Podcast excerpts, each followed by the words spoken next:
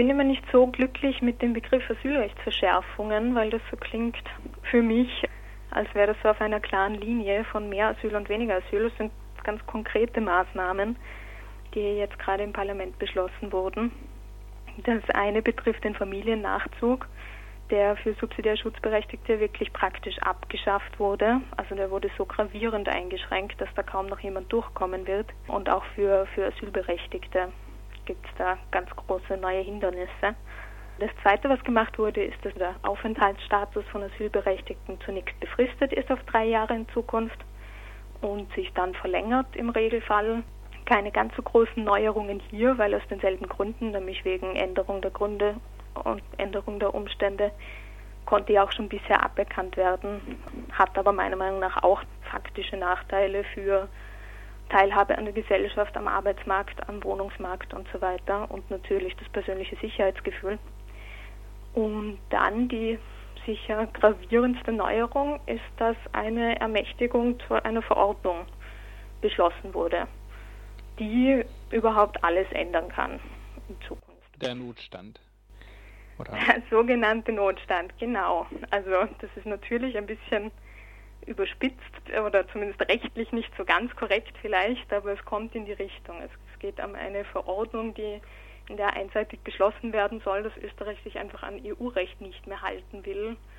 Und die Argumentation, warum sie glauben, dass sie das können, fußt darauf, dass sie sagen, es liegt in ihrer Kompetenz zur Abwehr einer Gefährdung der öffentlichen Ordnung und inneren Sicherheit. Ist in dem Gesetz zu dieser Ermächtigung zur, zur Verordnung, ähm, ist darin auch ausdrücklich enthalten, dass es darum geht, das EU-Recht auch auszuhebeln oder ist es nur eine Schlussfolgerung von dir jetzt? In der Begründung des Gesetzesantrags steht das ganz deutlich drin natürlich. Das setzt sich damit auseinander, warum Sie glauben, dass Sie eben vom EU-Recht abgehen dürfen. Also dort steht sicher drin. Das Gesetz selber enthält halt die Maßnahmen, die per Verordnung in Kraft gesetzt werden können. Und die sind insbesondere ein Abgehen von der Dublin-Verordnung, weil Österreich unabhängig davon, ob es danach zuständig wäre oder nicht, einfach zurückweisen möchte und das sichere Drittstaatenprinzip anwenden möchte. Ähm, jetzt kommen wir vielleicht nochmal auf dieses Asyl auf Zeit erstmal. Das war vorher unbegrenzt, meintest du, nur ähm, man konnte den Status aberkennen. Ändert das was tatsächlich oder gar nicht, dass es jetzt immer auf drei Jahre beschränkt ist? Meine persönliche Einschätzung, so wie ich unser Asylsystem jetzt kenne, ist, dass das selten passieren wird. Also dass es in der Regel dann automatisch verlängert wird weil die Erfahrung einfach ist, so schnell ändern sich die Dinge nicht. Selbst wenn, muss dann natürlich das volle Verfahren gemacht werden. Also wenn man jetzt sagt, in Afghanistan ist es jetzt doch plötzlich total sicher oder sind die Umstände so anders, dass man da Aberkennungsverfahren einleitet, muss man dann wieder Artikel 8 MRK prüfen, beziehungsweise alle anderen Gründe, die dafür oder dagegen sprechen könnten, dass jetzt eine Ausweisung möglich ist. Also ich glaube nicht, dass es dazu führen wird, dass viele Leute tatsächlich ihren Aufenthalt hier verlieren.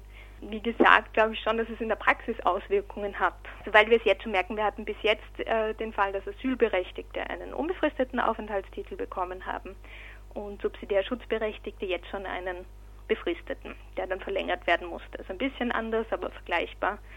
Und wir haben einfach jetzt gesehen, dass es Asylberechtigten viel leichter fällt, an der Gesellschaft teilzuhaben fällt ihnen leichter, einen Job zu finden. Es fällt ihnen persönlich vieles leichter, Deutsch zu lernen und so weiter, weil das einfach besser geht, wenn man sich seines Aufenthalts sicher ist, wenn man eine langfristige Prognose selber treffen kann. Es hat auch Auswirkungen auf die Gesundheit, auf die psychische Gesundheit, auf das Wohlbefinden und eben auf so Dinge wie, wie Jobmarkt, Arbeitsmarkt, weil es schwierig ist, einen Job zu finden, wenn die Leute nicht wissen, wie lange ich hier bin. Weil es dann natürlich nicht dafür spricht, in Einschulung zu investieren und solche Dinge. Also ich glaube, dass es auf dieser Ebene tatsächlich große Auswirkungen haben wird, nämlich eine Annäherung an die Probleme, die wir bei Subsidiarschutzberechtigten haben, ohne dass jetzt tatsächlich viel weniger Menschen hier sein werden. Dann hatte ich mal was gelesen von äh, Abschiebehaft von 14 Tagen. Ähm, ist es neu eingeführt vom Gesetz oder gab es das schon vorher? Vielleicht nicht unbedingt so lang, aber schon als Abschiebehaft? Ich muss jetzt ganz ehrlich sagen, dass ich mich da im Detail nicht so auskenne, weil das nicht in meinen Arbeitsbereich fällt, aber es wurden die Fristen verlängert im Zusammenhang eben mit den geplanten Rückführungen, also mit diesen Zurückschiebungen an der Grenze. Da wurden die Fristen verlängert, was natürlich immer problematisch ist. Die Argumentation ist mir da mal aufgefallen, weil die ein bisschen komisch war. So ungefähr, es dauert einfach länger und deshalb brauchen wir längere Haft. Und jetzt war auch viel äh, die Rede von diesem Notstand, also oder von dieser Ermächtigung zu einer Verordnung. Wie schätzt du das ein? Ist es jetzt etwas, was nur so prinzipiell im Gesetz steht, aber nicht wirklich angewendet äh, werden soll? Oder Gibt es jetzt konkrete Pläne, dass es tatsächlich zu diesem sogenannten Notstand kommt, ähm, wo Asylsuchende auch direkt an der Grenze in einer Stunde abgewiesen werden oder angenommen werden? Ja, das ist die große Frage. Die Kommunikation der Regierung ist, soweit ich sie beurteilen kann, unklar. Es war ja so, dass man sich zunächst geeinigt hat auf Bundes- und Landesebene, dass man eine Obergrenze oder einen Richtwert für Asylantragszahlen will, nur noch so und so viele Leute können wir aufnehmen, dann ist es genug, dann machen wir es einfach nicht mehr. Wo ganz unklar war, wie sie das machen wollen. Also wo alle gesagt haben, aha, schön und gut, und was ist dann mit der nächsten Person, die kommt, nachdem das erfüllt ist. Sie konnten sich nicht mal einigen, ob sie es jetzt Obergrenze nennen oder nur Richtwert für irgendwelche Maßnahmen, wie auch immer. Dann haben sie ein Gutachten in Auftrag gegeben, nach österreichischer Manier, also sich ausgesucht wen und in Auftrag gegeben, schreibt uns ein Gutachten, im Wesentlichen zur Zulässigkeit einer solchen Obergrenze und wie man das denn machen könnte. Und da wird eben dieser Weg aufgezeigt. Also das Gutachten ist meiner Meinung nach auch nicht ganz schlüssig darin, ob es jetzt sagt, das geht überhaupt oder es geht überhaupt nicht. Aber unter anderem, neben anderen Themen wie Verfassungsmäßigkeit und Grundrechten und welche Grundrechte und so weiter, wird da dieser Weg als gangbar dargestellt, von Unionsrecht abzugehen. Also dieser Teil bezieht sich auch nur auf das Unionsrecht mit diesem Artikel 72, eben mit dieser öffentlichen Ordnung, inneren Sicherheit, wo ja recht unklar ist, was der heißt. Also da gibt es verschiedene Ansichten in der Literatur und da gibt es, soweit ich weiß, keinen EuGH-Fall, der das festschreiben würde.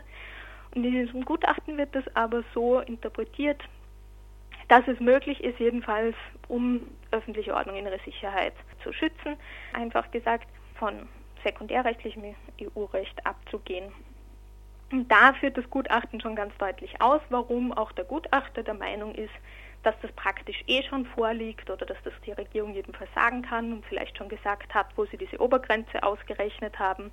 Bei ausgerechnet klingt jetzt nach mehr als was es ist. Also das wurde irgendwie auch halt vereinbart hat man sich auf eine Zahl geeinigt.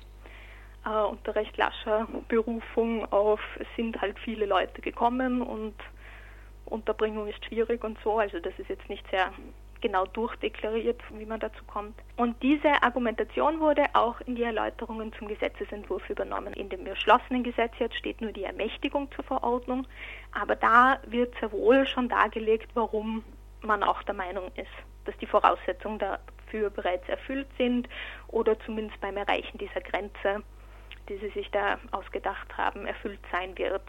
Aber mhm. wiederum, ohne es ganz genau darzulegen, und dann haben schon viele gesagt, na gut, man müsste noch genauer rechnen. Also es bleibt ein bisschen unklar und auch in den Medien ist mal gekommen, na wir werden ja sehen, vielleicht kommt es ja gar nicht dazu. Ich weiß es nicht. Sie sind schon recht nah daran zu argumentieren, warum Sie finden, es wäre bereits gerechtfertigt oder es wäre bald gerechtfertigt. Also es müsste halt wieder die Regierung sich einig sein und der Hauptausschuss des Nationalrats muss auch zustimmen. Und es ist in Österreich die, die politische Situation gerade, also für mich persönlich nicht vorhersehbar. Es ändern sich die Meinungen und die Linien rasant. Ich kann mir gut vorstellen, dass es bald kommt. Ich kann mir auch gut vorstellen, dass es da doch eine gewisse Kehrtwende gibt und man es doch nicht macht. Darauf hoffe ich sehr. Mhm. Natürlich bleibt zu warten, wie lange dieses Gesetz hält. Meiner persönlichen Einschätzung nach ist es verfassungswidrig und wir werden sehen, wie lange das Bestand hat. Gibt es schon Pläne, ähm, diesen Gesetz zu kippen, verfassungsrechtlich? Die gibt es bestimmt auf verschiedenen Linien. Kann ich jetzt nicht genau sagen, wer wann. Ich glaube, dass eine Partei, ich glaube die Neos, angekündigt haben, dass sie damit auf EU-Ebene etwas machen wollen, zum EuGH gehen oder dergleichen. Doch, da gibt es auf jeden Fall, also auf verschiedensten Ebenen Pläne. Das wird sicher bekämpft. Mhm. Im Moment erholen wir uns noch und warten, wie es jetzt wirklich weitergeht. Es ist jetzt sehr schnell gegangen, vielleicht hast du mitbekommen, es wurde ja auch die Begutachtungsfrist mühsam erkämpft und extrem verkürzt. Also wir hatten eine Woche Zeit, dieses sehr lange Gutachten und den Entwurf zu kommentieren, mhm. Stellungnahmen einzubringen und dergleichen. Was mir noch wichtig ist, dass man mitbekommt, ist, dass auch die Ausgestaltung davon, wie das gemacht werden soll, wirklich ein Wahnsinn ist. Also spätestens hier aus menschenrechtlicher Perspektive wird es nicht gehen. Da bin ich mir sicher. Also es soll von Polizeibeamten, Beamtinnen entschieden werden, sehr schnell an der Grenze, ob eine Zurückschiebung zulässig ist, weil es sieht ja schon eben vor, dass eine Zurückschiebung nur dann passiert, wenn es menschenrechtlich zumindest zulässig ist. Also es sagt so, aufgrund von dieser Bestimmung können wir von dem EU-Recht abgehen, das uns jetzt zuständig macht. Aber wir können natürlich nicht vom Primärrecht und natürlich nicht von Menschenrechten abgehen. Und wenn Refoulementschutz greift, was ja zum Beispiel bei Ungarn sehr gut möglich ist, sehr naheliegend scheint, aber auch bei Italien und so, also das ist ja nicht weit hergeholt, dass Artikel 3 einer Zurückschiebung entgegenstehen könnte, oder nach Artikel 8 EMRK es nicht zulässig ist, zurückzuschieben, dann soll das ja nicht passieren. Aber das soll geprüft werden in einem super verkürzten Verfahren an der Grenze durch Polizeibeamtinnen und Polizeibeamte und dann erfolgen ohne Bescheid, also ohne ein formales Erkenntnis und praktisch ohne faktische Möglichkeit, das dann zu bekämpfen. Mhm. Dafür gibt es dann eine sogenannte Maßnahmebeschwerde, die können Sie dann versuchen, irgendwie aus dem Ausland auf Deutsch richtig einzubringen. Also kaum. Also zumindest in dem Bereich effektive Beschwerdemöglichkeit und so weiter ist es ungeheuerlich. Das sind diese berüchtigte Einstunde-Verfahren an den Grenzen? Genau, aber von Verfahren zu sprechen, ist fast schon gut gemeint. Also okay. faktisch soll wirklich eine Zurückschiebung als Ausübung behördlicher Zwangsgewalt passieren, ohne dass es vorher ein förmliches Verfahren in irgendeiner Form, ohne dass eine Behörde außer die Sicherheitsbehörden eingeschalten werden, ohne dass die normalen Grundsätze, also meiner Meinung nach werden die bei weitem nicht gewahrt.